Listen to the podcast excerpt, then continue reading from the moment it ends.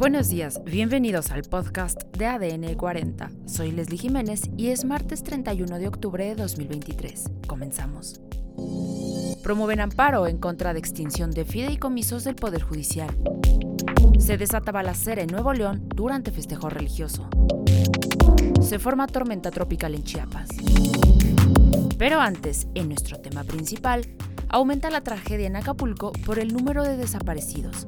Al cierre de esta emisión, la cifra oficial era de 47 personas no localizadas. Vamos a escuchar a Anabel Espinosa y Alejandra Morales Vázquez, quienes se encuentran en búsqueda de dos familiares. Así hemos estado, unos se van a la CEMEFO, otros vamos a la Marina, nos encontramos por aquí, pedimos RAI y así estamos. No he dormido, no he comido y yo no pierdo la esperanza que mi hermano va a aparecer con vida porque él tiene una misión grande con su familia. Y yo creo que para Dios no hay imposibles. Y él va a regresar con bien, yo lo creo.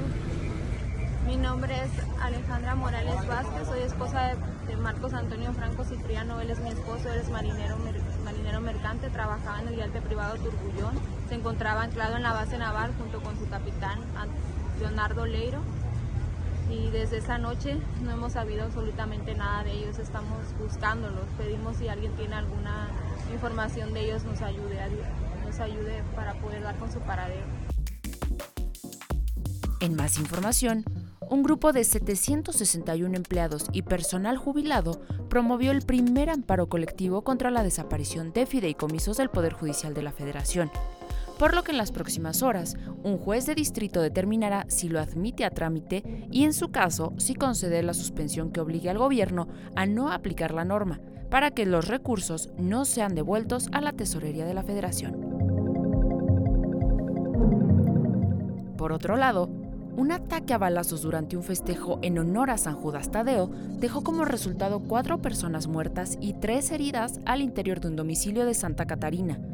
El hecho violento se registró cerca de las 8 de la mañana del pasado domingo 29 de octubre de 2023, al interior de un inmueble ubicado en la calle Loma Grande, casi en el cruce con la calle Loma Linda, en la colonia Lomas de la Fama del mencionado municipio.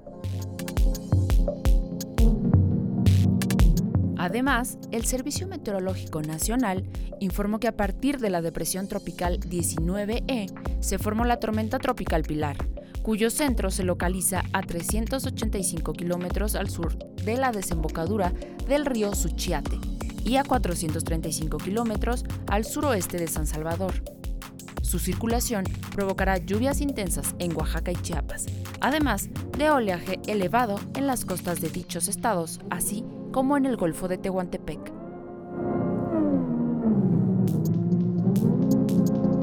Y en los deportes, Leonel Messi se llevó por octava ocasión el balón de oro.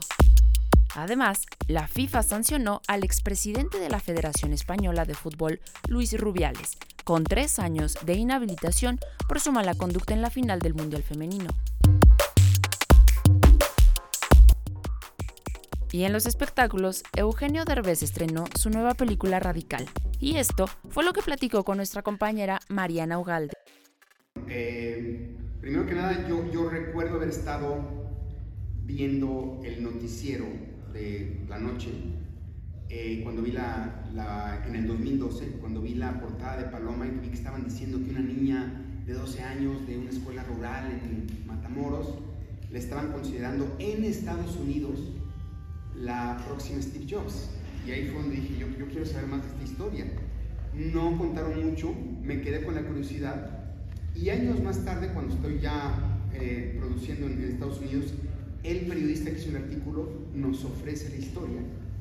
Y es donde inmediatamente dije, y bueno, y luego me enteré que había un maestro detrás de esta niña y dije, no, esta historia es para mí, la tengo que contar, porque además siempre hemos buscado en mi compañía historias que hablen bien de los mexicanos, es lo que trato yo desde mi trinchera de hablar bien de los mexicanos en Hollywood, porque siempre nos, nada más nos ponen en papeles de, o de criminales o narcotraficantes, o en el mejor caso de, jardineros. Entonces, con esto yo quería, he tratado siempre de, cambiar un poco la narrativa y aquí ya es hora de darle foco, no nada más a los criminales, ahora hay que mostrar la cara de, de Sergio, de Paloma, de los mexicanos que que hacen las cosas bien por el país, ¿no? Por eso era tan importante por mi padre.